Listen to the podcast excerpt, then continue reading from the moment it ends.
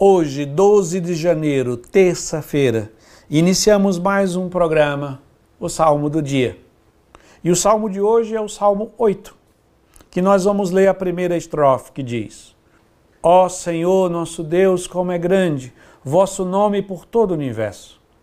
Perguntamos: Senhor, que é o homem? Para dele assim vos lembrardes e o tratardes com tanto carinho. O salmista contempla a grandeza e a perfeição da criação do universo. Ele contempla aquilo que ele vai dizer com que Deus escreveu todo o universo com o dedo de artista, tudo é uma perfeição fora do comum, a beleza do sol, da lua, das estrelas. É, na própria terra em si, o mar, os animais, as plantas, as montanhas, os rios, os lagos. Tudo isso revela a grandeza, a majestade de Deus. E ele pergunta: Senhor, que é o homem para dele assim vos lembrardes e o tratardes com tanto carinho? O salmista faz uma pergunta muito verdadeira de quem com profundidade contempla as obras da criação. Quando pensamos, e hoje, mais do que o salmista, quando nós imaginamos que existem estrelas que estão a milhões de anos-luzes de nós, que o Sol é uma estrela de quinta grandeza, que o universo é de um tamanho que nós não podemos nem imaginar.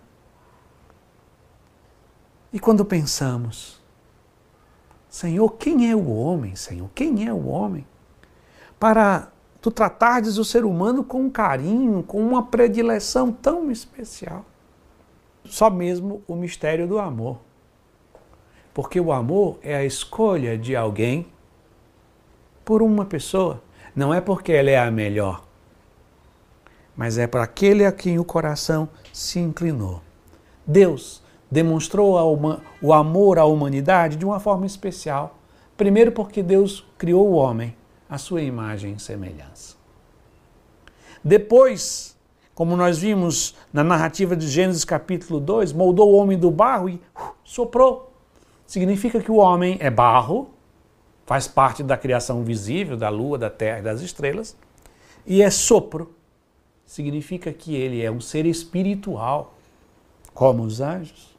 Nós somos o vértice da criação. Somos os únicos seres em toda a criação que é ao mesmo tempo material e espiritual. Mas esse amor, meus irmãos, ficou infinitamente mais demonstrado quando o Verbo se fez carne e habitou entre nós. Meus irmãos, de toda a criação, desde as pedras até o mais perfeito anjo, um serafim, Deus preferiu o homem para assumir a nossa natureza.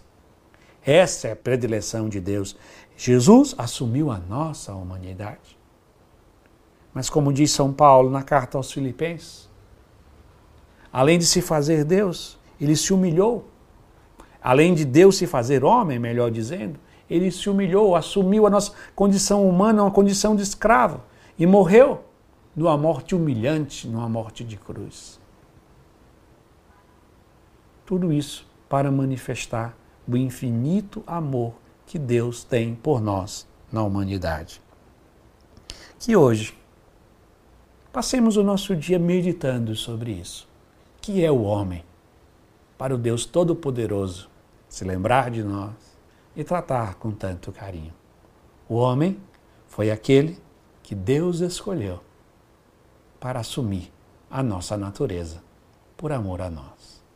E assim concluímos rezando mais uma vez a primeira estrofe que diz: Ó Senhor nosso Deus, como é grande, vosso nome por todo o universo.